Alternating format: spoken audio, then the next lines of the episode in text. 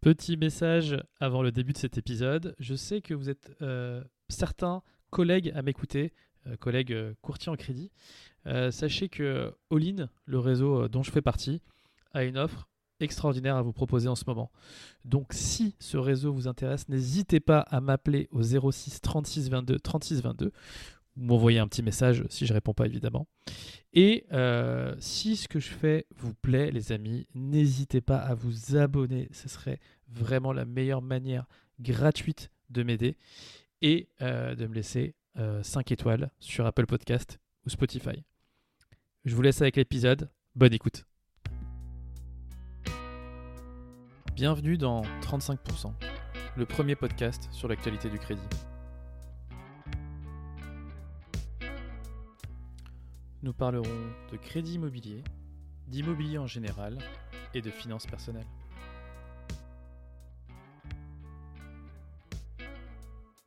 Bonjour à tous et bienvenue dans 35%, le podcast sur l'actualité du crédit. Je suis Yacine Redissi, fondateur de monpodcourtier.fr et voici mon podcast. Les amis, bienvenue dans cet épisode de septembre. Septembre qui rime avec rentrée des classes, retour du business, retour des affaires et surtout bah, réouverture des écoles et des crèches. hein, pour ceux qui sont parents, Euh, vous savez que vous allez pouvoir retravailler sereinement entre... Enfin, vous avez le droit de travailler sereinement entre 9h et 18h. Donc ça, c'est euh, c'est la première bonne chose euh, et la bonne nouvelle de cette rentrée de septembre. J'espère que vous êtes tous reposés. Épisode de 35% qui va être assez classique. La météo des taux en premier. Ensuite, nous aurons euh, la chronique des news du mois qui va vous être présentée par quelqu'un que vous connaissez forcément si vous êtes euh, plus ou moins proche euh, des métiers du crédit. Et enfin, la deuxième partie de l'interview de Bérangère Dubu de l'UIC qui, encore une fois, nous a apporté énormément de valeur. Je vous laisse donc pour la première partie, la météo des taux. Et c'est parti pour cette météo des taux. On rentre tout de suite dans le vif du sujet avec le 15 ans qui est un taux moyen de 3,79, le 20 ans qui est un taux moyen de 3,95 et 25 ans les amis, c'est officiel, on a largement dépassé la barre des 4% puisqu'on est à 4,14%. À titre d'exemple, pour emprunter euh, 300 000 euros au 1er septembre 2023, sur 15 ans, la mensualité sera de 2188 euros. Donc le salaire brut minimum du ménage ou de la personne seule sera de 6252 euros. Sur 25 ans, la mensualité sera de 1607 euros, soit un salaire brut minimum de 4591 euros. Voilà pour cette météo des taux. Je vous invite maintenant à écouter cette euh, nouvelle chronique des news du mois qui vous est présentée par Olivier Landrevi. Bonjour Yacine et bonjour à tous les auditeurs de 35%. Je suis Olivier Landrevi, fondateur de Money Smart. Tout d'abord Yacine, félicitations pour euh, le nom de ton podcast. C'est vraiment, c'est très smart, c'est très private joke. Je dois dire que je suis assez jaloux. Bon, il y a un seul inconvénient, hein, mais je pense que tu en as conscience, c'est que euh, le jour où on obtiendra enfin que euh, cette limite de 35% du HCSF soit relevée à, allez, rêvons 38%, tu auras un petit souci à devoir renommer ton podcast. Mais à part ça, bravo. Alors, mon ami Yacine m'a demandé de vous préparer une chronique mensuelle pour balayer les points saillants de l'actualité qui concernent le marché du crédit et de l'immobilier. On va essayer de se tenir à un format punchy, droit au but. Ce sera 3 news, 3 minutes, ou selon l'actualité, 4 news, 4 minutes, ou peut-être même exceptionnellement 5 news, 5 minutes. Aujourd'hui, je vous en ai préparé 4. C'est parti. Premier sujet, ce sera sans surprise le relèvement du taux d'usure à 5,56. 5,56, ça signifie, une fois qu'on enlève l'assurance emprunteur, que les banques pourront pratiquer des taux approchant les, les 5%. Leurs coûts de refinancement aujourd'hui et depuis quelques mois sont stabilisés autour de 4%. Ça signifie qu'elles retrouvent enfin des marges qui sont à peu près euh, ce à quoi elles étaient euh, historiquement habituées. Donc je vais me risquer ici à un pronostic, c'est que les banques qui s'étaient mises en marge du marché il y a maintenant un peu plus d'un an euh, reviendront progressivement dans le marché dans les semaines qui viennent. Bien entendu, cela ne règle pas tout. Les emprunteurs que vous avez en face de vous euh, ont perdu en l'espace de 18 mois 30% de capacité d'emprunt, avec des taux qui vont euh, aller vers les 5%. Alors, on va faire un petit calcul. Supposons que ces emprunteurs ont aussi bénéficié de la progression des salaires, 5% en moyenne depuis un an, donc 30 moins 5, ça fait 25% de, de perte de pouvoir d'achat. Et supposons aussi qu'ils bénéficient peut-être d'une baisse des prix de l'immobilier de 5%, qui est ce qu'on commence à voir dans les grandes métropoles. Mais on reste sur un déficit de 20% de capacité d'emprunt et de pouvoir d'achat immobilier par rapport à ce qu'on avait il y a juste un an et demi. Donc évidemment, tant que les taux ne redescendront pas en dessous de 3%, cela continuera à être difficile. Parce qu'il y a un facteur qu'on néglige beaucoup, qui est que vous avez tous ces clients que vous avez vous-même financés euh, jusqu'en 2022 à des taux qui étaient extrêmement bas, euh, qui sont propriétaires, qui, qui ont des crédits à des taux inférieurs à 2%, parfois même inférieurs à 1%. Et ces gens-là, évidemment, aujourd'hui, ils freinent des cas de fer euh, sur leur projet de vie parce qu'ils n'ont aucune envie d'avoir à rembourser ce crédit pour en reprendre un à 4 ou bientôt 5%. Le deuxième sujet que j'ai retenu, ce sont les tensions extrêmement fortes que l'on observe sur le marché locatif. Vous avez peut-être vu cette enquête OpinionWay qui montre que 88% des moins de 35 ans déclarent rencontrer ou avoir rencontré des difficultés pour se loger, à tel point que 12% ont dû abandonner leurs études, 26% renoncer à des projets de reconversion professionnelle et 14% refuser un emploi. Et face à ces difficultés, 20% ont même été contraints de retourner vivre chez leurs parents. C'est une situation qui est simplement indigne d'un pays développé. Alors ensuite, il y a plusieurs raisons à cela un parc locatif qui est maintenant encombré par tous ceux qui auraient dû devenir primo-accédants mais qui ne le peuvent plus à cause de la remontée violente des taux, et puis l'érosion d'un parc locatif qui est multifactoriel et qui est notamment causé par les concurrences des locations saisonnières, Airbnb dans beaucoup de villes, le plafonnement des loyers dans les grandes métropoles et les obligations de rénovation énergétique qui, comme vous le savez, ne s'appliquent qu'aux investisseurs locatifs. La bonne nouvelle néanmoins, c'est que la presse s'est maintenant emparée du sujet, c'est à la une de tous les grands quotidiens, et le sujet va très vite devenir éminemment politique. Troisième news, c'est un moment de détente qui nous est offert par Anne Hidalgo. Anne Hidalgo qui découvre que la baisse des volumes de transactions et donc des droits de mutation qui vont en partie dans les caisses des communes lui laisse un trou dans son budget de 350 millions d'euros. Voilà. Alors, ça nous fait un peu rire, hein, parce que nous, professionnels, nous avions alerté sur ces sujets depuis plus d'un an. On n'a pas eu beaucoup de soutien de la part des élus et certainement pas de la part d'Anne Hidalgo. et elle se réveille maintenant en poussant des cris d'orfraie. Bon, soyons sérieux, en réalité, elle l'a évidemment vu venir. Ce qu'elle fait aujourd'hui, c'est préparer en termes de communication l'étape suivante qui est une nouvelle hausse de la fiscalité locale. Donc les Parisiens en seront pour leurs frais. On revient aux choses sérieuses pour mon dernier sujet, c'est le fait que la lutte contre l'inflation est en train de caler. Euh, on a vu au mois d'août des chiffres de l'inflation qui repartent légèrement à la hausse, et plus inquiétant encore, on voit que l'inflation est maintenant nourrie non plus par la hausse des coûts de l'énergie ou des matières premières, mais par l'alimentaire et les services. Et ça, c'est lié au fait qu'un cycle auto-nourri prix-salaire s'est maintenant enclenché, et c'est très difficile de lutter contre. La conséquence directe de ça, c'est qu'il faut s'attendre, lors de la réunion de la Banque centrale européenne du mois de septembre, dans quelques jours, à l'annonce d'une nouvelle hausse des taux directeurs de 0,25, je pense. Euh, et donc, nous ne sommes pas à la fin du cycle de hausse des taux, malheureusement. Voilà, je vous souhaite bon business à tous en cette rentrée. Et si vous voulez encore plus d'infos, encore plus approfondies, allez vite vous abonner sur monesmart.fr c'est gratuit et vous ne repartirez jamais sans avoir appris quelque chose. À bientôt. Merci Olivier pour cette sublime première chronique. Première chronique dont on espère que ce sera la, première d'une longue série. Euh, merci à toi. N'hésitez pas à me dire en commentaire et à, et à, partager ce podcast si évidemment euh, la chronique d'Olivier vous plaît. Moi, je vais euh, tâcher de l'isoler afin de vous en faire un espèce de mini épisode spécifique pour que bah, vous puissiez l'écouter et le partager plus facilement. Je vous propose maintenant, sans transition, de passer à la partie 2 de l'interview de Bérangère Dubu. Et nous, on se retrouve pour la conclusion. Les amis, quel plaisir de retrouver Bérangère Dubu pour cette seconde interview, alors qui dans les faits se déroule une semaine après. Vous, vous allez l'entendre certainement un mois après, donc théoriquement au mois de septembre. Bérangère, bonjour. Bonjour Yacine. Ça va comment depuis comment ça va depuis, heu, une semaine? Ah ça va toujours bien, mais en plus c'est l'été, je vais très bien. Bon, bah, écoute, heu, parfait, j'espère qu'il fera beau, heu, au moment où cet épisode sortira. Chez nous, oui. Chez vous, je sais pas, mais chez nous, oui. Dans le sud, on sera bien en septembre. Oui, j'imagine. Non, non, j'imagine. La question qu'on s'était dit, c'est est-ce qu'on rentrerait pas un peu plus dans la technique, savoir un peu où en est, le métier de courtier?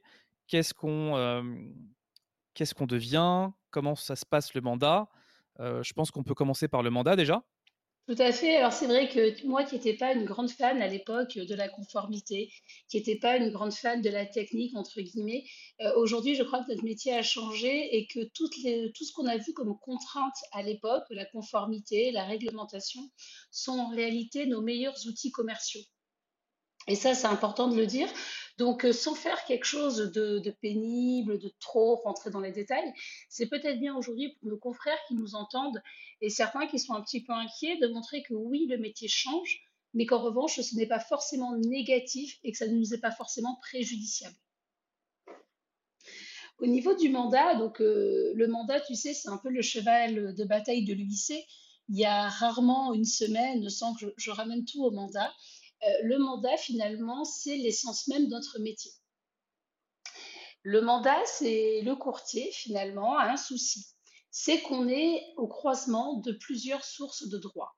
C'est-à-dire qu'on dépend du code civil pour le contrat qu'on signe avec le client. On dépend du code monétaire et financier pour toute la partie réglementation du métier. Et on dépend du code du commerce pour les accords bancaires. Et le problème, que pendant des années, nous, mais aussi les pouvoirs publics, les banques, même nos associations hein, qui nous dirigeaient, enfin qui nous représentaient, euh, à l'époque, ont tendance à mélanger un petit peu ces trois sources de droit. Euh, je vais m'expliquer clairement. Quand on avait un souci avec une banque, par exemple, et qu'on saisissait la CPR ou le Code du commerce, chacun nous renvoyait vers un autre euh, registre. Par exemple, si je saisis la, direction euh, du commerce, la DGCCRF, pour une banque qui nous empêche de travailler, on nous répondait à l'époque attention, les courtiers relèvent du code monétaire et financier. Et quand j'ai créé l'UIC, j'ai réfléchi à tout ça et ça m'a paru un peu absurde. Je me suis dit, si je roule bourré en voiture et que la police m'arrête, je vais pas leur dire je dépends du code monétaire et financier. Ils vont me dire vous dépendez du code de la route en voiture. Oui, ok. Tu as compris le principe. Et donc, je me suis dit, nous, notre métier, il faut qu'on arrive à savoir quelle source de droit s'applique à nous chaque fois qu'on exerce. Est-ce que tu vois un petit peu vers où je veux en venir, Yacine? Bien sûr, bien sûr, vas-y. Donc, ce qui était très intéressant, c'est que je me suis dit, les banques, par exemple, ne veulent plus certaines nous payer. Très bien. Elles nous déconventionnent. Très bien. C'est du droit commercial. Elles mettent fin à un contrat de droit commercial. Donc, ça relève du code du commerce et elles doivent respecter un certain préavis, elles doivent respecter une loyauté, etc. OK. Je me suis dit après, moi j'ai un contrat qui est signé avec mon client, le mandat. Ce contrat, il dépend du code civil. C'est une obligation en termes légal. Et le code civil dit que le contrat passé entre les parties s'oppose aux autres.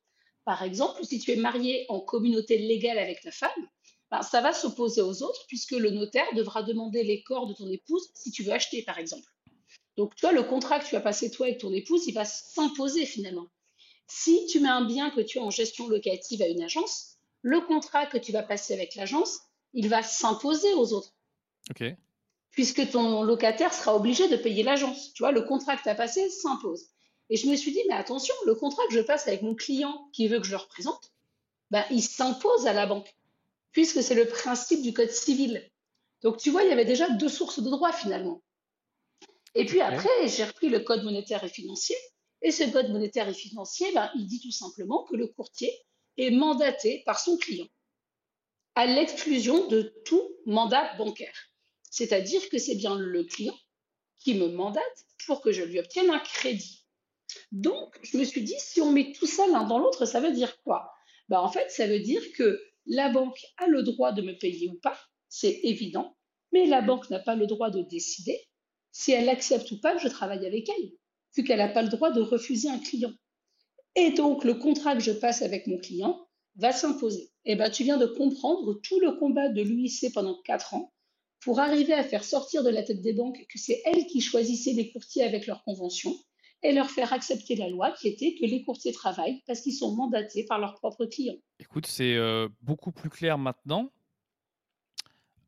Est-ce que tu as des, des cas concrets Je pense que je te l'ai déjà posé dans la première interview, mais pour que l'auditeur qui n'est pas forcément courtier comprenne de quoi on parle, est-ce que tu peux me donner un cas concret qui t'est arrivé, sans donner de nom évidemment, en restant sur des dossiers anonymes bah, Concrètement, quand ton client vient te voir, ton client, il vient, il va te payer parce qu'il souhaite que tu compares toutes les banques. On est d'accord. Par exemple, tu vois, j'ai un dossier sur mon bureau que j'étais en train de faire avant qu'on fasse notre podcast.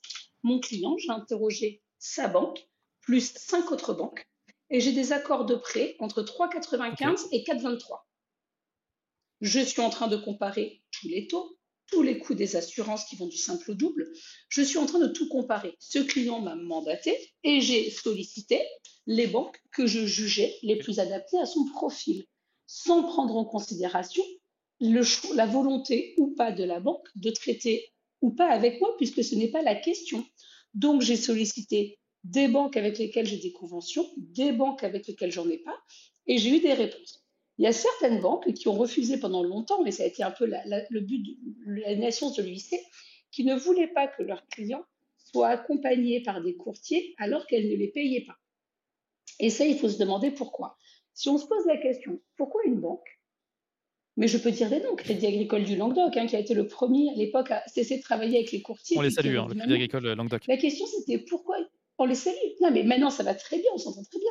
Mais parce qu'il faut pas, tout le monde le sait. La question qu'on s'est posée, c'est pourquoi une banque pourrait refuser à son client d'être accompagné par un courtier qui est un professionnel, qui monte le dossier, qui contrôle les pièces, qui a une responsabilité légale en cas de faux documents. Donc, on protège aussi la banque. Pourquoi la banque s'opposerait à ce que le client soit accompagné par nous, alors qu'en parallèle, elle payait des agents immobiliers pour avoir des contacts? Ça n'a pas de sens d'un point de vue économique, ça n'a pas de sens d'un point de vue intellectuel, et finalement, on pouvait se dire que la seule chose qui bloquait, c'était un refus de certaines banques bah, d'avoir des clients qui soient informés, d'avoir des clients qui soient accompagnés. Donc il y avait bien une notion d'intérêt consommateur qui était indéfendable. Et c'est pour ça que quand euh, j'ai contacté ben, les pouvoirs publics, hein, euh, la CPR, euh, les directions bancaires, la Fédération bancaire française, nos députés, les, ministères de l'économie et des finances, la DGCCRF, l'UIC, et j'ai été très active pendant, quatre ans. Pourquoi le ministre de l'économie et des finances a rappelé devant l'Assemblée en fin d'année, en décembre, que les banques qui entraveraient la liberté d'exercice des courtiers devraient être sanctionnées par la CPR et l'autorité de la concurrence, c'est que Bercy a reconnu que les courtiers étaient pour les consommateurs le gage d'un conseil indépendant. Donc en fait, notre métier a changé. Jusque-là, on travaillait, on était conventionné par les banques et on travaillait pour le client, bien sûr, mais avec un rapport parfois qui devenait un peu étouffant de la part des banques. Aujourd'hui, notre mandat est reconnu, donc on travaille pour le client en sollicitant les banques, bien sûr, avec euh, des relations respectueuses, des relations euh, courtoises, ça c'est évident. Mais effectivement, nous avons pris un petit peu notre envol et notre indépendance. Et ça, c'est ce qui a euh, profondément changé parce que ça va changer notre rapport au métier, ça change notre rapport aux banques, mais ça change aussi le, modèle économique sur certains modèles de courtiers qui n'étaient posés que sur les conventions bancaires. Donc il y a beaucoup de choses qui ont changé, mais je pars du principe que si moi, j'étais en 2019 un courtier gratuit qui ne prenait pas d'honoraires à mes clients et qui justement ne fonctionnait qu'avec les commissions bancaires, si moi-même j'ai pu changer totalement mon modèle économique et gagnant d'indépendance, je pense que la majorité de nos confrères peuvent faire de même. Très clair. Tu, euh, tu, tu, nous parles du mandat et, et c'est alors tu nous parles de l'obligation de la banque à éventuellement prendre ton, euh, ton dossier. Après, elle dispose évidemment, hein, selon ses, euh, ses, règles et ses, euh, ses conditions commerciales. Elle, accepte ou pas le, elle accepte ou pas le dossier, ça c'est sûr, mais ah elle ne peut pas du coup le refuser uniquement pour la raison selon laquelle elle vient d'un prescripteur. On parle du coup des, des obligations qu'ont les banques à, à, accepter le mandat. Mais j'imagine que c'est quelque chose qui va dans les deux sens. C'est quoi les obligations du courtier aujourd'hui? Alors, tout d'abord, moi j'aime bien dire que le courtier propose et la banque dispose. c'est évident que la banque est toujours libre de sa politique commerciale, du choix ou pas de faire un crédit. Ça, c'est évident. En revanche, tu sais que les refus ne peuvent pas être faits pour des motifs discriminants. J'ai le droit de refuser de prendre un dossier client, j'ai le droit de dénoncer un mandat, par exemple, légalement, pour X raisons. Je n'ai pas un m'en justifié, mais j'ai pas le droit de refuser un mandat parce que je décide que je ne finance pas euh, les femmes ou les personnes non européennes ou je ne sais quoi. Tu vois, on n'a pas le droit, c'est interdit par la loi, c'est la discrimination au niveau du sexe, de l'orientation, etc.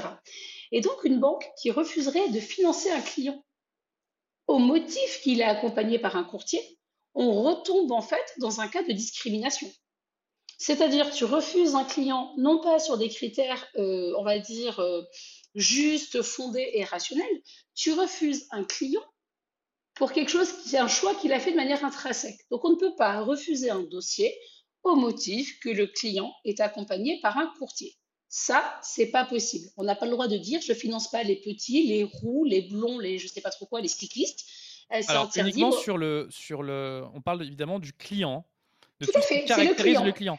Mais par exemple, ce qui caractérise le projet. Par exemple, une banque peut te dire je, ne fais pas de locatif? Alors, on revient là-dessus. Alors, tu on va revenir un peu là-dessus. Il faut bien que tu changes ton. Il faut changer notre vision. Celui qui est, qui est le premier, en fait, il y a deux personnes qui sont lésées quand la banque refuse de traiter un dossier. C'est le client qui va être victime de discrimination.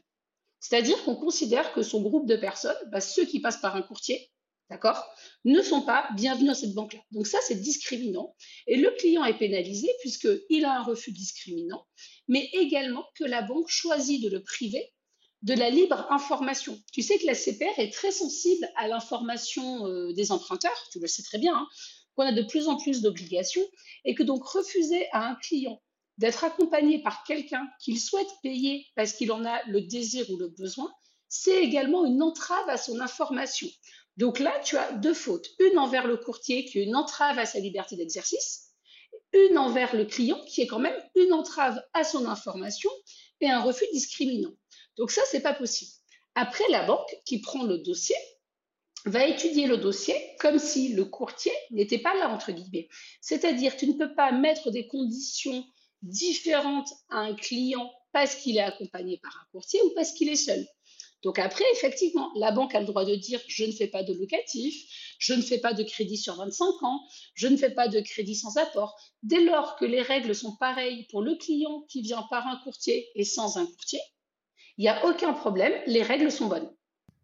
Et euh, pour la règle, euh, je te dis ça hein, parce que on a, euh, on a chacun au quotidien des réponses des banques et des conditions. Et les banques qui te disent je ne prends pas de prospect, alors, la question, là, tu vois, c'est intéressant de faire remonter à l'UIC. Nous, quand nos adhérents nous font remonter ça, je ne prends pas de prospect, on leur écrit. Madame, monsieur, vous avez dit que vous ne prenez pas de prospect. Est-ce qu'on peut donc informer que votre banque ne souhaite plus faire de clients dans les mois qui arrivent? Et donc là, si la banque te répond Ah non, mais c'est que pour les courtiers, Madame, monsieur, nous vous rappelons la législation. Le rappel du ministre a été très clair. Et ce n'est pas possible. Et en général, la banque n'est pas forcément informée euh, de l'illégalité de sa réponse et le fait qu'on intervienne permet souvent de débloquer la situation. Ça a été le cas avec une banque que je ne citerai pas, euh, là, le mois dernier, mais il n'y a pas longtemps, même il y a 15 jours, qui a dit que durant l'été, ils ne traiteraient pas les dossiers de courtier parce qu'ils étaient en congé. J'ai donc appelé le directeur du pôle immobilier pour dire que ces propos-là étaient discriminants. Et effectivement, le comité de la banque est revenu dessus en disant que le pôle immobilier aurait du retard, mais qu'il traiterait les dossiers comme il traite les dossiers en direct. Aujourd'hui, je crois que le rappel qu'a fait devant l'Assemblée Bruno Le Maire, les victoires qu'on a eues, le fait qu'aujourd'hui, quasiment toutes les banques, hein, il n'en manque qu'une de la Banque Postale, mais reconnaissent le mandat. Euh, alors, bien sûr, le groupe. Tu as une vidéo sur YouTube de, euh, de cette euh, intervention de Bruno Le Maire? J'ai le nom, alors j'ai l'apparition au journal officiel. Okay. J'ai pas la vidéo, mais j'ai l'apparition. Je pourrais envoyer en pièces. Moi, je l'ai encadrée dans mon bureau en, grande affiche. Elle est au milieu de mon bureau. Je l'ai encadrée. Ça a été ma plus belle victoire, c'est vrai. On, mais la mettra en lien, de, en lien des, du, podcast ou, en, ou euh, dans les notes. Euh, en tout cas. Ah oui, on la mettra. La vidéo sur YouTube. L'intervention de Bruno Le Maire, en réalité, elle est très claire. Et c'est ça ce qui a tout fait. Bruno Le Maire a répondu que le Code du commerce proscrit de limiter l'accès au marché ou le libre exercice de la concurrence et ça doit empêcher l'établissement bancaire d'évincer les courtiers. Les acteurs du marché qui enfreignent cette législation s'exposent à de lourdes sanctions de la part d'autorités de la concurrence. Soyez assurés que mes services, notamment la DGCCRF, effectuent des contrôles adéquats et donnent les suites qui s'imposent. Point. Il a été marqué un peu plus haut, comme tout contrat, celui passé entre un courtier et son client doit être respecté. C'est terminé. L'établissement financier est libre de signer ou non un contrat de prêt, mais il ne peut empêcher le courtier d'exercer. Ce rappel devant l'Assemblée nationale en décembre dernier bah, confirme ce que je disais depuis trois ans. Et au début, je me rappelle, quand l'UIC a débuté, on me prenait pour une folle. Hein. Quand toute seule, j'ai fait mon syndicat et je dis, mais il ne faut pas laisser faire les banques. Aujourd'hui, c'est évident. Alors, bien sûr, il y a des groupes CM, le groupe Crédit Mutuel CIC était le premier à reconnaître le mandat en 2020 et ils ont toujours été euh, très respectueux du mandat. Derrière, il y a le groupe BPCE, les banques populaires. Pareil, les banques populaires euh, ont toujours eu à cœur d'expliquer que si elles souhaitaient moins commissionner les courtiers pour plein de raisons propres, euh, elles savaient que les courtiers étaient des chefs d'entreprise et qu'elles, en tant que banque des indépendants, elles n'avaient pas pour vocation à mettre en danger un secteur. Et ça, ça a été très respectueux notamment la Banque populaire du Sud, qui a eu un discours euh, très euh, entrepreneurial, vraiment, qui a compris avec qui on a avancé ensemble. Donc le mandat est reconnu. Les caisses d'épargne derrière ont suivi, le crédit agricole, le LCL. Ça y est, aujourd'hui, la majorité des banques prennent les dossiers des courtiers comme si c'était des dossiers clients. Et finalement, c'est très simple, puisqu'on a un, client qui est le payeur. Nous, on est totalement indépendant. On travaille pour notre client et on est capable d'avoir une vision, on va dire, externe euh, puisqu'on a des liens avec ces banques bancaires qui sont euh, vraiment aujourd'hui indépendants. Quand tu as une banque qui peut à tout moment te déconventionner et qu'elle te menace au quotidien et qu'elle te dit qu'elle ne travaillera pas avec toi si tu fais pas ça, c'était compliqué au bout d'un moment quand même de travailler comme il faut. Aujourd'hui, on sait que notre avenir est assuré parce qu'effectivement, notre droit d'exercer a été rappelé. À partir de là, on a une grande, en tout cas pour moi, j'ai une grande liberté et j'ai une grande sécurité. Et il faut que tous nos confrères arrivent à, travailler ainsi, parce que je vous assure qu'une fois qu'on a, fait qu'on a passé le cap, c'est beaucoup plus agréable. Ok, ok. Le, je, t'entends, euh, j'entends très bien ce que, ce que, ce que tu me dis. Tu, tu parlais tout à l'heure de relation entre toi, ton client qui te paye, toi et la banque qui euh, parfois te commissionne. Et donc, du coup, tu as peut-être une, euh, une dualité ou je dirais même peut-être un, espèce de demi-conflit d'intérêt, puisque qu'est-ce qui, qu'est-ce qui, qu'est-ce qui empêche un courtier de, d'amener un client vers la banque qui les rémunère mieux? Alors, tu as fait raison de poser la question, c'est celle qui vient tout le temps, hein, c'est la question que tout le monde pose. Je vous interromps quelques secondes pendant cette interview incroyable de Bérangère pour vous parler du premier sponsor du podcast 35%. Premier sponsor exceptionnel puisqu'il s'agit ni plus ni moins que de moi, monpotecourtier.fr. Si vous avez un projet d'achat, monpotecourtier.fr.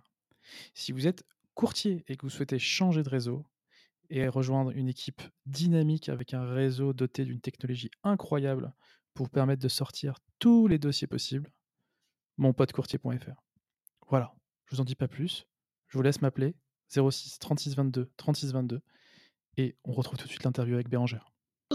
Alors moi, bon, à titre personnel, j'ai jamais été quelqu'un, euh, mais ça c'est ma nature. D'ailleurs, vous le voyez bien, je suis pas très douée pour, marchandiser les choses. Euh, j'ai toujours des visions de conseil. Alors aujourd'hui, quand je dis que ce qui vient à notre secours, c'est vraiment la, conformité, euh, c'est que moi personnellement, j'ai un mandat, j'ai une fiche de recueil, j'ai tout un process client qui est totalement transparent. Mes honoraires sont affichés, bien sûr, dans mon bureau comme ça doit être. Et déjà, dans la fiche de recueil client, ou la fiche d'entrée en relation qui résume notre entretien, je liste toutes les banques qui me commissionnent en mettant les montants, les pourcentages et le maximum minimum. Et je le montre à mon client. C'est-à-dire que mon client sait les banques qui me commissionnent, elles sont marquées noir sur blanc. Ok. C'est marqué sur ton mandat, d'ailleurs? C'est marqué, marqué sur mon devoir de conseil. C'est-à-dire le premier document d'entrée en relation, c'est marqué. D'accord? Dans le mandat, ce n'est pas marqué, mais mes honoraires sont marqués en précisant qu'ils seront dus, que ce soit une banque qui me commissionne ou pas. Et de nouveau, c'est mis en exergue. Donc, on, précise bien les deux. Les banques avec qui je travaille sont également affichées dans mon bureau. Et donc, je sollicite les banques que je juge bien sûr le plus adaptées au client, mais je remets à mon client, comme il faut le faire, l'ensemble des informations de son dossier sur un support durable et donc contrôlable, où il y a bien la banque 1, la banque 2, la banque 3, la banque 4, et donc certaines qui me payent, certaines qui ne me payent pas. Mais comme je lui ai mis un récapitulatif total et que c'est lui qui choisit in fine, il ne peut y avoir de doute. Par exemple, là, sur le son je te parle, 1, 2, 3, 4, 5, 6, j'ai sollicité 6 banques, dont 2 qui me payaient. On a trois propositions au coude à coude, deux qui ne me payent pas, une qui me paye. Elles sont au coude à coude. Le taux le plus bas, c'est la banque qui me paye en plus, mais le coût total est quasiment équivalent. Je vais dire à mon client, il a les trois, qu'un coût équivalent, c'est à lui de choisir, mais que peut-être que rester dans sa banque est plus confortable et sa banque ne me commissionne pas.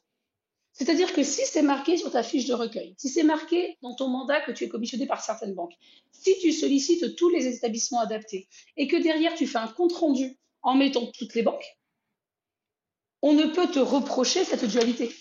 Non, non, non, bien sûr, mais... Euh, mais ça demande d'être très sérieux, très rigoureux et de ne rien lâcher en conformité, effectivement. Oui, mais pour aller plus loin philosophiquement, tu es en train de me dire que tu serais peut-être plus pour un monde où il n'y aurait pas de commission bancaire et qu'il y aurait uniquement des honoraires. Et là, on serait euh, à 100% en conseil auprès du client. Non, mais de toute façon, on y va. Moi, j'avais très peur de ça. Moi, j'étais un courtier gratuit. C'est-à-dire que moi, je n'étais payé que par les banques. C'est important de le comprendre. C'était notre modèle économique, hein, notre société a environ 15 ans, même plus, c'est notre modèle économique. Mais ce modèle économique était juste pourquoi? Il était juste parce que toutes les banques nous payaient pareil. Donc effectivement, je pouvais expliquer à mon client que j'étais totalement transparente, puisque qu'il aille dans une banque ou dans une autre, globalement, on était payé 1% du montant du prêt. Donc je n'avais aucun intérêt à l'envoyer quelque part ou pas. À partir du moment où aujourd'hui, il y a moins de 30, allez, 40% des banques qui commissionnent, on commence à se poser la question de l'indépendance et on ne peut pas réagir de manière personnelle. Je te dis que je suis quelqu'un de carré, etc., mais je pense que c'est ce qui brouille un petit peu encore notre vision. Euh, donc aujourd'hui, effectivement, les banques, de toute façon, commissionnent de moins en moins, puisqu'on est passé de 1% à 0,50 à 0,20 dans certaines. Et je crois que l'avenir, le modèle économique, va être en effet aux honoraires, puisqu'on se dirige là-dessus. Je me rappelle que le directeur de la caisse d'épargne euh, Languedoc-Roussillon du pôle immobilier qui a pris sa retraite me disait déjà il y a cinq ans, il faut que tu prennes des honoraires parce qu'un jour les courtiers ne seront plus payés par les banques, ça sera interdit. Cette double rémunération euh, interroge beaucoup la Commission européenne. D'ailleurs, je ne sais pas si tu as suivi, mais c'est toute la problématique qu'on a eue là avec les conseillers en gestion de patrimoine, où la Commission européenne ne voulait plus qu'ils soient payés et par les compagnies de manière obscure et par les clients. Il y avait ce problème. Donc aujourd'hui, finalement, être payé par la banque, l'Europe n'en veut pas, la double commission ne fonctionne pas. Euh, il faut en tous les cas que nous, on se prépare et qu'on s'adapte euh, au marché actuel. Et puis, je pense, comme tout, je suis après, parce que je suis aussi une commerciale, je pense que quand tous les courtiers seront indépendants, que nous travaillerons avec toutes les banques et qu'il n'y aura plus de notion de pression, les banques reviendront à nous payer parce qu'elles auront à nouveau besoin de clients et qu'elles auront sûrement besoin à nouveau de maîtriser un petit peu plus. Je ne sais euh, pas si tu comprends ce que je veux dire. Ah oui, non, bien sûr, bien sûr. Juste, reviens sur ce que tu viens de me dire sur les CGP. Alors, j'ai pas du tout suivi, j'ai pas eu la news. Est-ce que tu peux m'en dire un peu plus sur euh, ce que l'Europe euh, a dit, pense, écrit ça fait, un moment, ça fait un moment que l'Europe considère que le modèle français du courtage en assurance vie notamment, donc en CGP ou du courtage en ou du courtage en crédit n'est pas sain. Et il considère qu'il n'est pas sain parce qu'on ne peut pas avoir de double rémunération. Ça, c'est un problème. Et ça fait longtemps qu'il nous tape un peu dessus. Et il y a quelques années, il y a 5-6 ans déjà, on, disait qu'il aurait fallu que ce soit comme dans d'autres pays, notamment l'Italie où ça a été obligatoire, que le courtier choisisse finalement Qu'est-ce qu'on fait? Est-ce qu'on est payé par le client ou par la banque? Et on voulait que le courtier choisisse un des, deux modèles. En Italie, ça a été ça. Hein. Les courtiers ont choisi soit le paiement bancaire, soit le paiement euh, par le client. En France, ça n'y est pas allé, mais la Commission européenne est venue dessus, notamment pour les conseillers en gestion de patrimoine, tu sais, qui touchent des encours sur les contrats d'assurance vie. Et on trouvait que ces encours n'étaient pas transparents pour le client et qu'il fallait que les, que CGPistes facturent leurs clients. Et là, c'est tout un modèle qui changeait. Les associations ont été en France très, très actives. D'ailleurs, je regrette que les associations qui se sont battues euh, au niveau de l'Europe pour la défense du modèle euh, des CIF, des conseillers en investissement financier, n'ait pas eu la même énergie pour défendre le mandat des courtiers il y a quatre ans. Mais je pense qu'effectivement, l'assurance vie leur apportait plus d'argent que les courtiers. hein. Il faut savoir que nous, on est quand même dans les métiers financiers, on a un petit peu les, petites mains. Et il y a eu ce problème-là, et finalement, ça y est, ça n'est pas passé, euh, parce que la commission des affaires économiques, finalement, a, rendu un avis contre et on est en sursis. Mais globalement, l'Europe, la législation, trouve que ce double système de rémunération n'est pas sain, et je pense qu'à terme, il disparaîtra en effet. Y a-t-il des textes, Bérangère, qui sont à l'étude sur ce sujet? Il y avait, des- textes à l'étude donc, qui ont été euh, repoussés. Alors, il y avait des textes qui voulaient interdire finalement le commissionnement, qui ont été, qui ont été ajournés, mais ça fait 5-6 ans qu'on en parle, donc ça reviendra. Donc, cette double, commis- cette double commissionnement reviendra un jour. Donc, ça, c'est quelque chose qui est, c'est quelque chose qui reviendra. Moi, je pense dans tous les cas, si le double commissionnement reste, euh, moi, je pars du principe que puisque les banques, en ont cessé de nous payer à un moment donné et ont voulu, il y a quand même eu une volonté de tuer le métier il y a eu une volonté de tuer le métier. Euh, quand euh, les banques, certaines banques, Crédit Agricole, quand le Crédit Agricole, premier prêteur, déclare qu'il ne prendra plus aucun dossier des courtiers en Languedoc-Roussillon, euh, après avoir travaillé pendant 15 ans avec les courtiers du jour au lendemain, c'est qu'il y a une volonté de tuer la concurrence. Aujourd'hui, on n'est pas mort. Aujourd'hui, on s'est transformé. Aujourd'hui, ils voient que le fait d'avoir coupé les conventions, ça nous rend beaucoup plus libres. Et ça veut dire aussi que pour eux, il y a une concurrence qui est beaucoup plus accrue, peut-être même. Je pense que le jour où la concurrence sera accrue de nouveau, où les courtiers seront totalement indépendants, les banques reviendront parce qu'elles auront à nouveau besoin d'avoir des clients, d'avoir du crédit et qu'elles reviendront nous voir en des jours plus favorables. C'est un petit peu comme une balance, tu sais, où petit à petit ça s'est déséquilibré, où les banques nous ont de plus en plus pressurisés. On a remis l'équilibre avec l'UIC et puis voilà, il va falloir attendre de nouveau pour que l'équilibre revienne patiemment, mais je suis assez confiante. on, on salue encore hein, le Crédit Agricole Languedoc. Euh, Ah, bah, bon, bah, après, il faut dire les mots. Moi, j'ai pas de problème. On Le Crédit Agricole, c'est pas une personne. C'était un choix stratégique fait par l'ancienne directrice générale qui est partie en plus. Donc, j'incrimine pas du tout Monsieur Rouchon ou qui que ce soit. C'est des choix qui ont été faits, mais des choix qui ont été faits dans des comités pour tester. Est-ce qu'on peut euh, finalement se passer de la concurrence? Est-ce qu'on peut éliminer la concurrence? La réponse a été non. Et tout le monde y revient. Tu vois, c'est un peu comme les zones de faible émission. Euh, moi, j'aime bien rouler avec des voitures, euh, grosses voitures familiales. Je suis dans une zone de faible émission, j'ai plus le droit, j'achète une voiture plus petite et moins polluante. Que je sois d'accord ou pas, je me mets avec la loi. Ben là, c'est ce qui s'est passé. Non, mais je, je serais vraiment curieux de co- connaître leur, euh, leur version euh, au, au Crédit Ils Agricole. hein. communiquent pas. Vous, vous, vous n'hésitez pas, hein, si vous voulez vous exprimer à mon micro, euh, vous êtes évidemment les bienvenus. Euh, J'ai d'ailleurs essayé de contacter des économistes euh, de, de- du Crédit Agricole pour essayer de les avoir un peu pour parler du marché et, de, et des tendances. Mais euh, non, non, ce serait cool d'avoir bah, d'avoir la parole des banques sur ce sujet-là, un peu savoir un peu comment eux ils ont vécu cette, cette phase aussi de leur côté.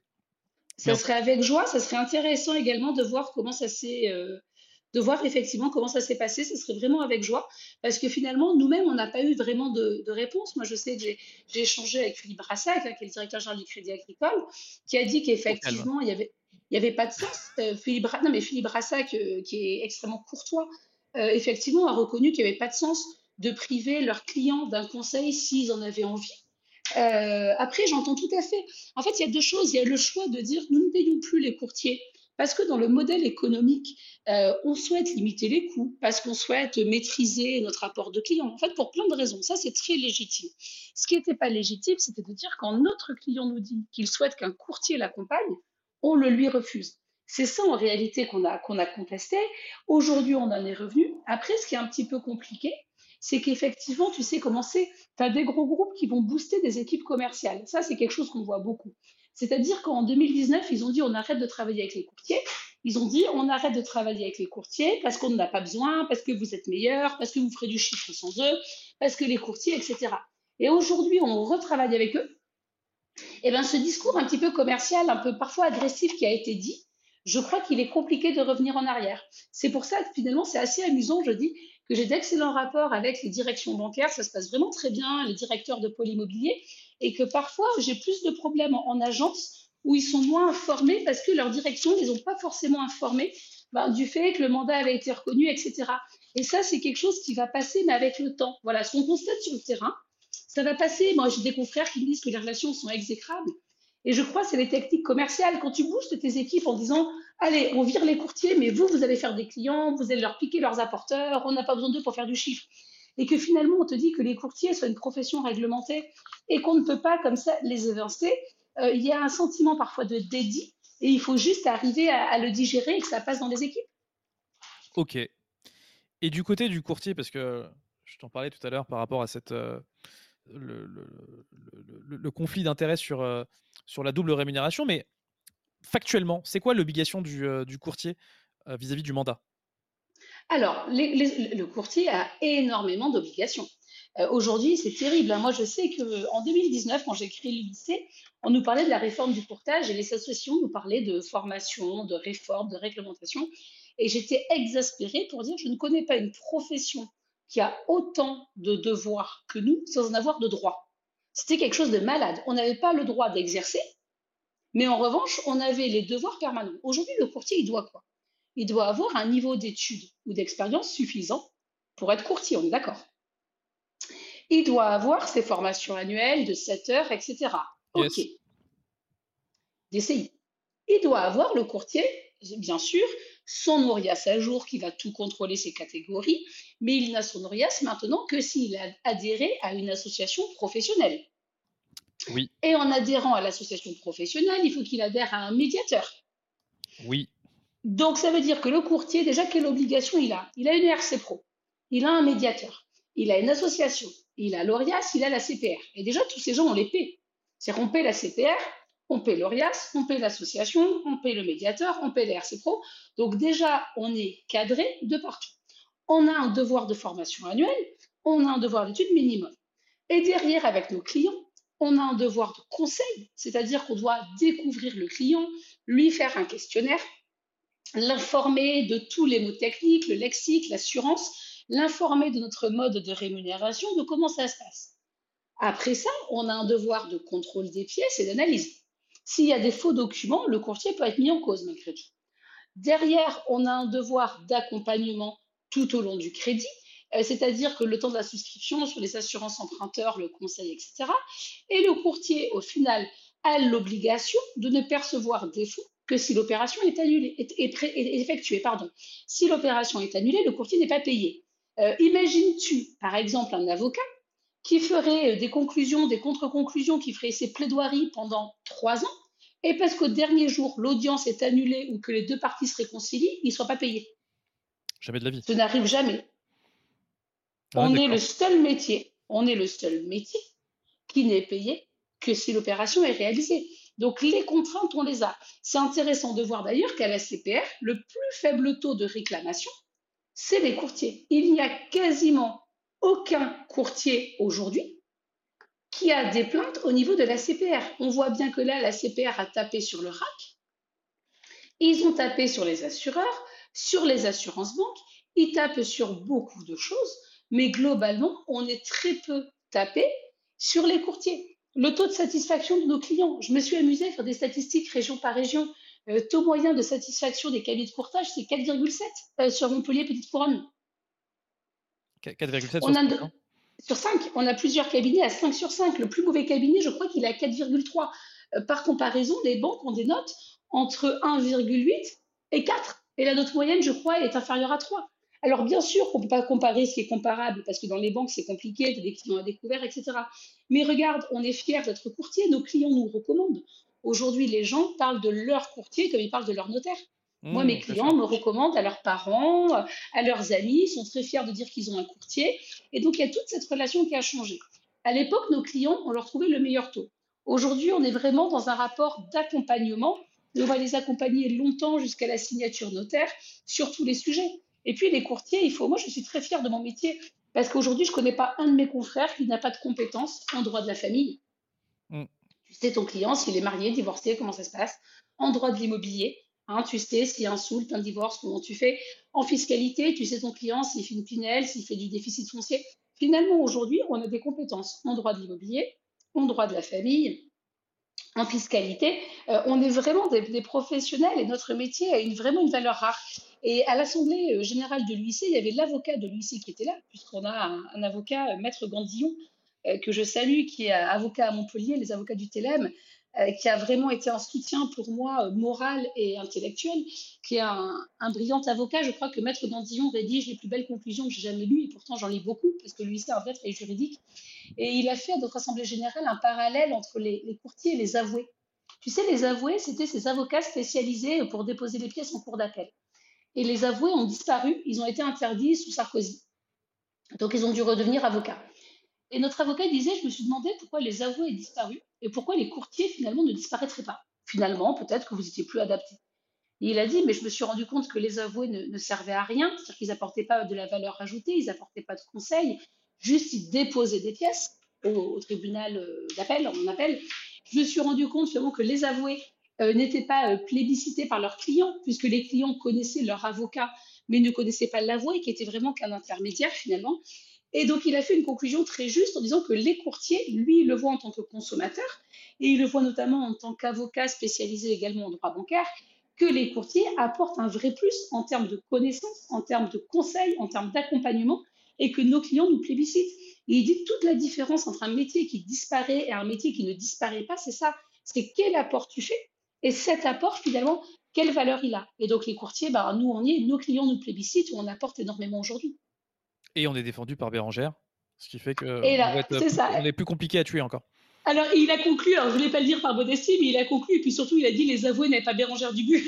Parce que ça serait mieux sorti. Mais ça, c'est une note d'humour. Mais c'est vrai qu'on a besoin d'avoir un syndicat représentatif, on a des atouts fantastiques. On a de la compétence, on a du savoir-faire, on a du dynamisme, euh, on a nos clients derrière nous.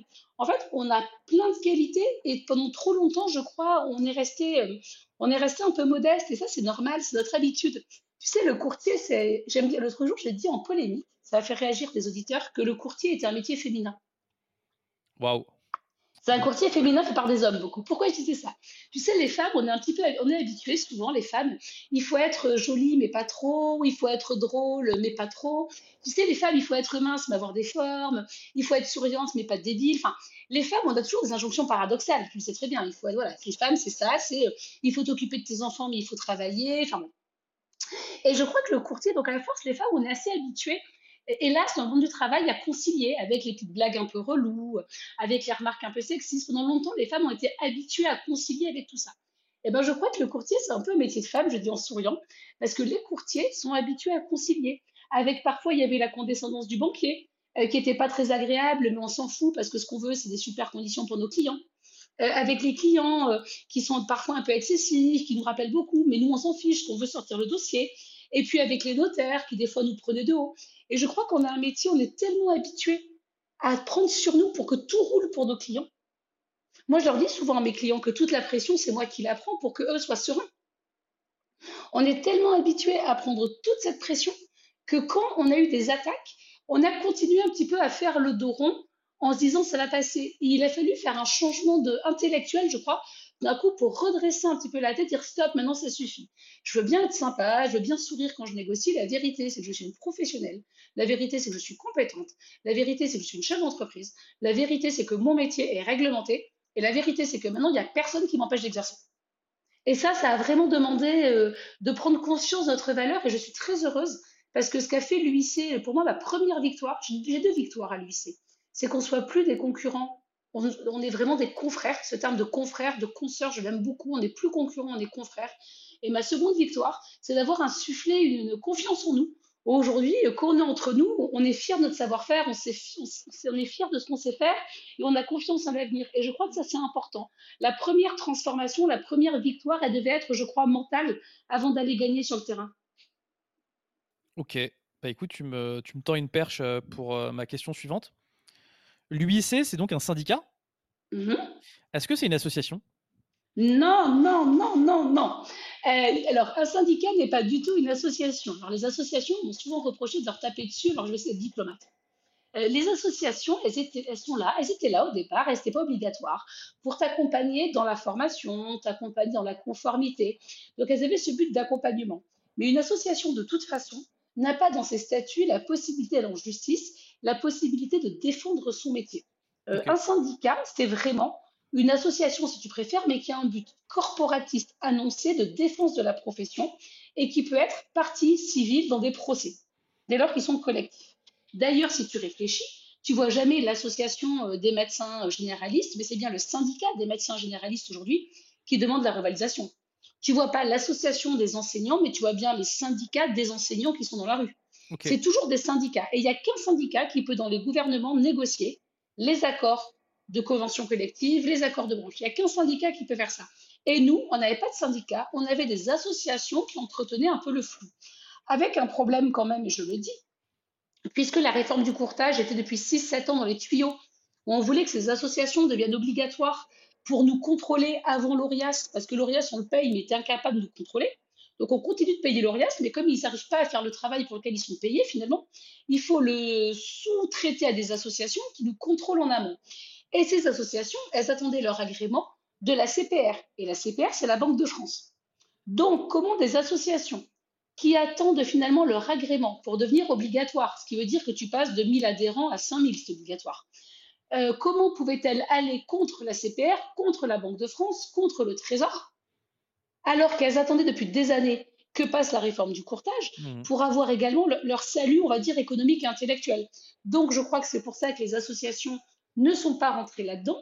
Et puis, il faut aussi dire que certaines associations euh, étaient euh, proche de certains groupes, et ça, je, je, critique aucun de mes confrères, j'ai énormément de respect pour tous, mais la reconnaissance du mandat était également un changement de paradigme économique qui faisait peur à, certains. Et je crois que c'est pour ça que les associations, hélas, euh, alors certaines ont été un peu plus actives que d'autres, mais les associations ne nous ont pas forcément suivis euh, dans cette défense. Euh, intellectuellement, il y a, alors il y a une association, mais je peux les citer, la FIB au départ m'a beaucoup soutenue et m'a bien accompagnée. La CNCEF, avec qui j'ai souvent eu des heurts et des éclats parce que je ne suis pas d'accord, mais n'empêche que la CNCF est très présente avec ses adhérents et sur la question du mandat, elle les a beaucoup défendus, avec d'autres qui, ont été, qui ont été hélas plus discrètes, c'est vrai. Mais l'UIC a fait le taf. Et aujourd'hui, moi, ce que j'aimerais, c'est une convergence où les associations euh, défendent le métier dans toutes les parties, on va dire, réglementaires, mais qu'également elles communiquent avec l'UIC et qu'elles arrêtent de nous voir comme des concurrents pour nous donner également les informations et les ressources pour que nous, on avance dans la défense de la profession. Ok. Qu'est-ce qu'un courtier y gagne à rejoindre l'UIC en tant que syndiqué du coup? Alors, quand on pose la question de qu'est-ce qu'un courtier y gagne, des fois ça m'énerve, ça dépend de mon humeur. Euh, quand on dit qu'est-ce qu'on y gagne, non, quand on dit qu'est-ce qu'on y gagne, je réponds rien. Entre guillemets, qu'est-ce que tu gagnes? Euh, Adhérer à l'UIC, pour moi, c'est pas un geste commercial. Non, non, bien sûr, c'est pour ça que je te demande. Non, mais c'est un geste de conviction. Quelle est ta conviction Alors, moi, je vais la, moi, je vais à l'UIC, en fait? Alors, on va recommencer. Qu'est-ce que vous avez gagné grâce à l'UIC alors que vous n'êtes même pas adhérent? Chaque fois que vous déposez un dossier au CIC, au Crédit Mutuel, au Crédit Agricole, au LCL, à la, banque, à la, à la Caisse d'épargne, à la Banque Populaire, alors que vous n'avez pas de convention, c'est à l'UIC que vous le devez. Chaque fois que le taux d'usure est relevé mensuellement, c'est à tous ceux qui sont allés manifester devant la Banque de France à l'appel de l'UIC c'est aux campagnes de presse qu'a payé l'UIC, c'est aux discussions avec Bercy qui a fait l'UIC, c'est à tous les rapports au ministère du Logement qui ont été envoyés à l'UIC. Donc au lieu de vous demander qu'est-ce que je gagne à adhérer à l'UIC, moi je crois qu'il faut se dire qu'est-ce que m'a fait gagner l'UIC depuis 4 ans et finalement l'UIC vous a juste fait gagner l'avenir et la certitude que votre métier ne, disparaîtra pas. Donc finalement, est-ce qu'adhérer à 150 euros pour un courtier ou 50 euros pour un mandataire pour soutenir la structure qui bénévolement, parce qu'aucun de nous n'est payé, hein, lui c'est bien sûr, euh, nous a permis de travailler et de passer le cap, je pense que la question elle est vite répondue.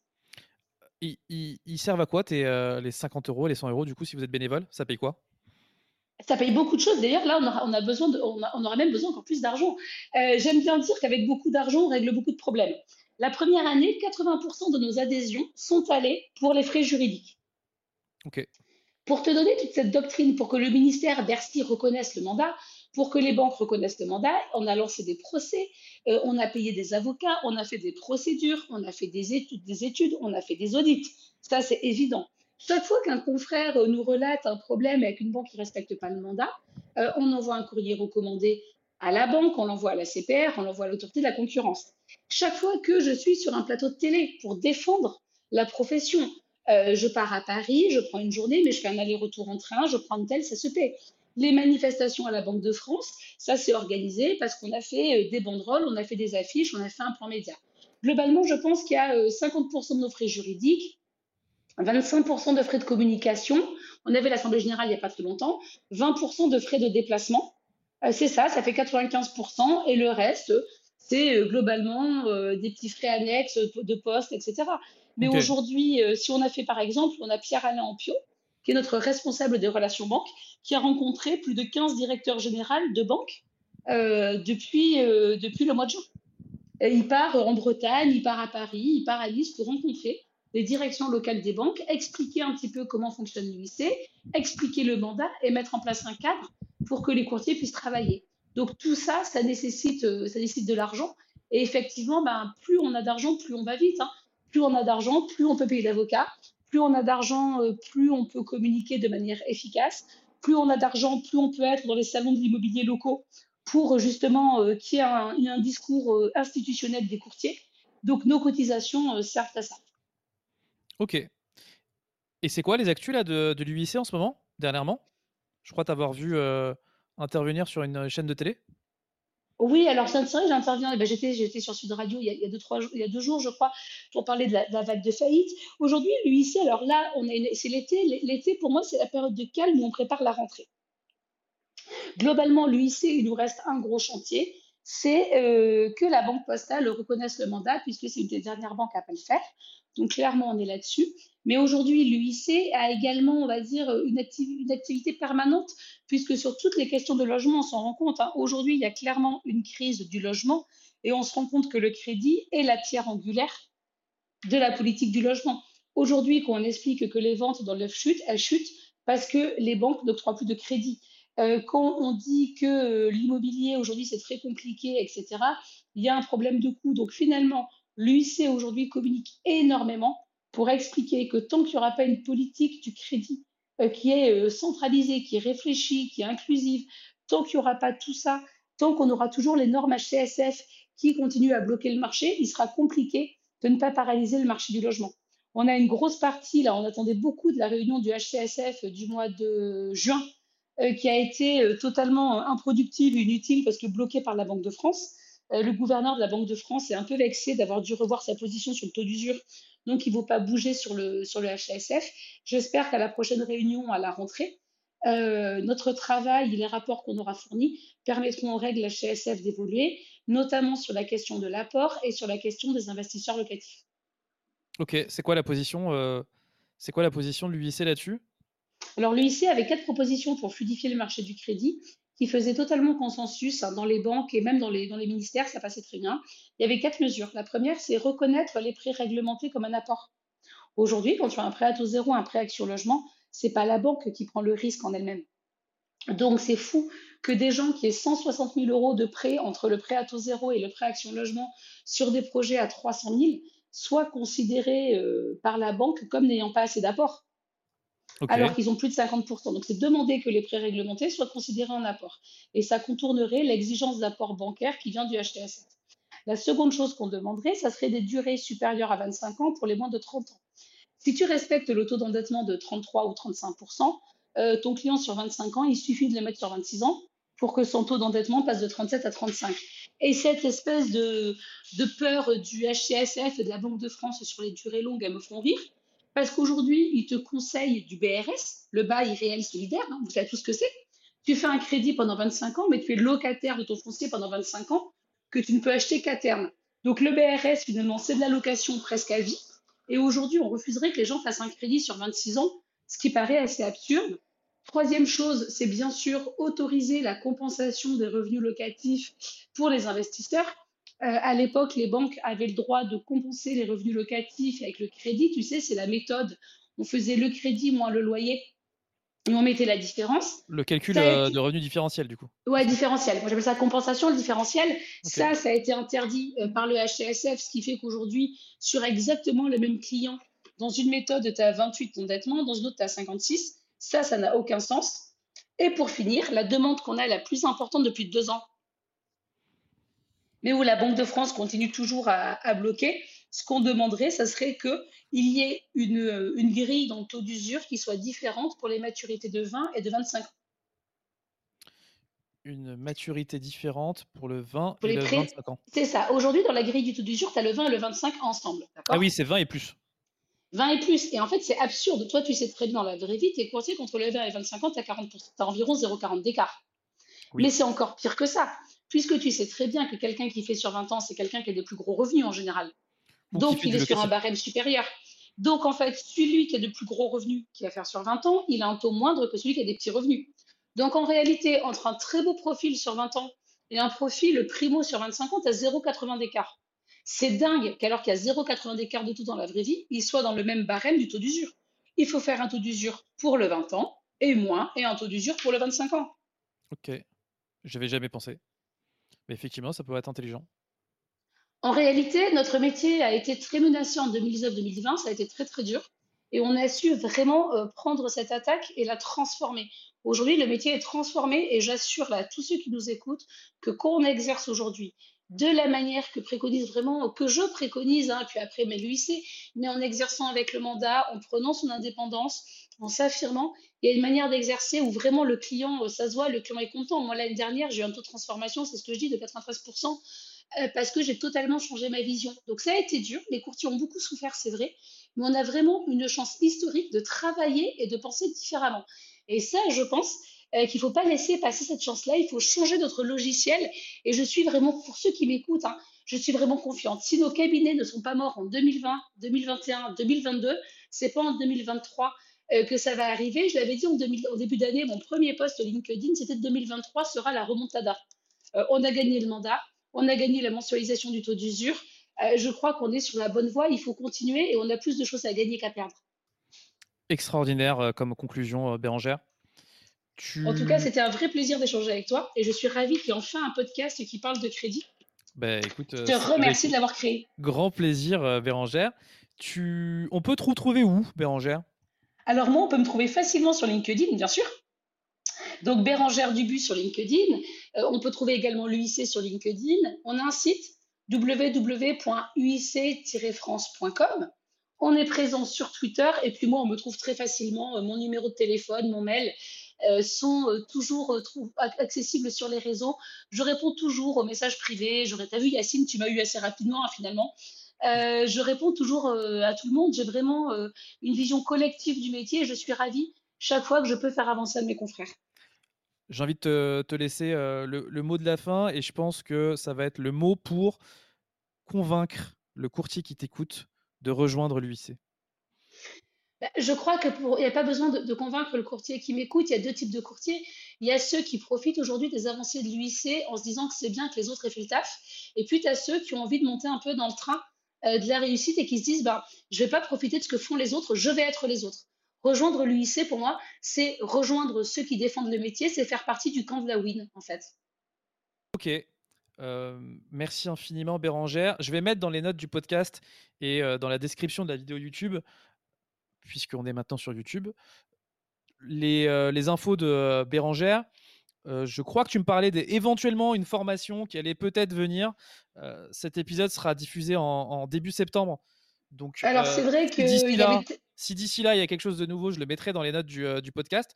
En tout cas, il y a déjà une formation euh, DCI qui est déjà dispo. Tout à fait. Sur lequel tu interviens, c'est la formation C'est vrai que voilà, j'ai beaucoup de courtiers qui, me contactaient, qui me demandent un petit peu la conformité, le mandat, etc.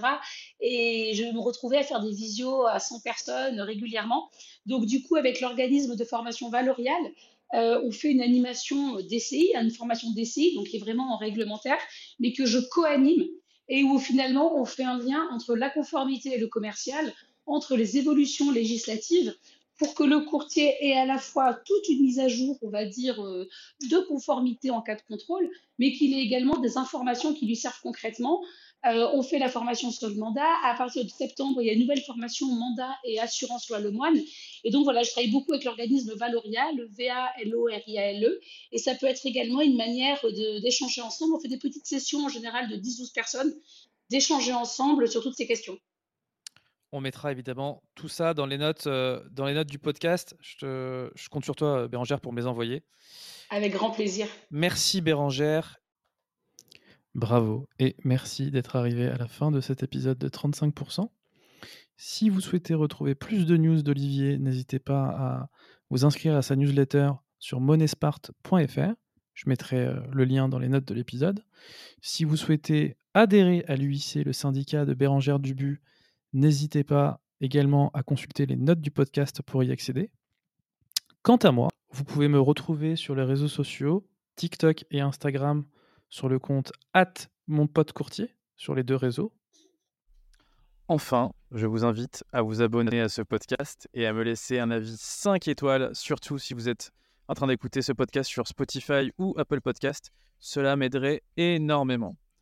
Je vous souhaite un excellent mois de septembre et je vous dis rendez-vous en octobre. Ciao Merci d'avoir écouté cet épisode de 35% jusqu'au bout. Encore une fois, je vous invite, surtout si vous êtes sur Apple Podcast ou Spotify, à me laisser 5 étoiles ainsi qu'un petit commentaire, à vous abonner, peu importe la plateforme sur laquelle vous m'écoutez. Et moi, je vous souhaite un bon mois et je vous dis à la prochaine.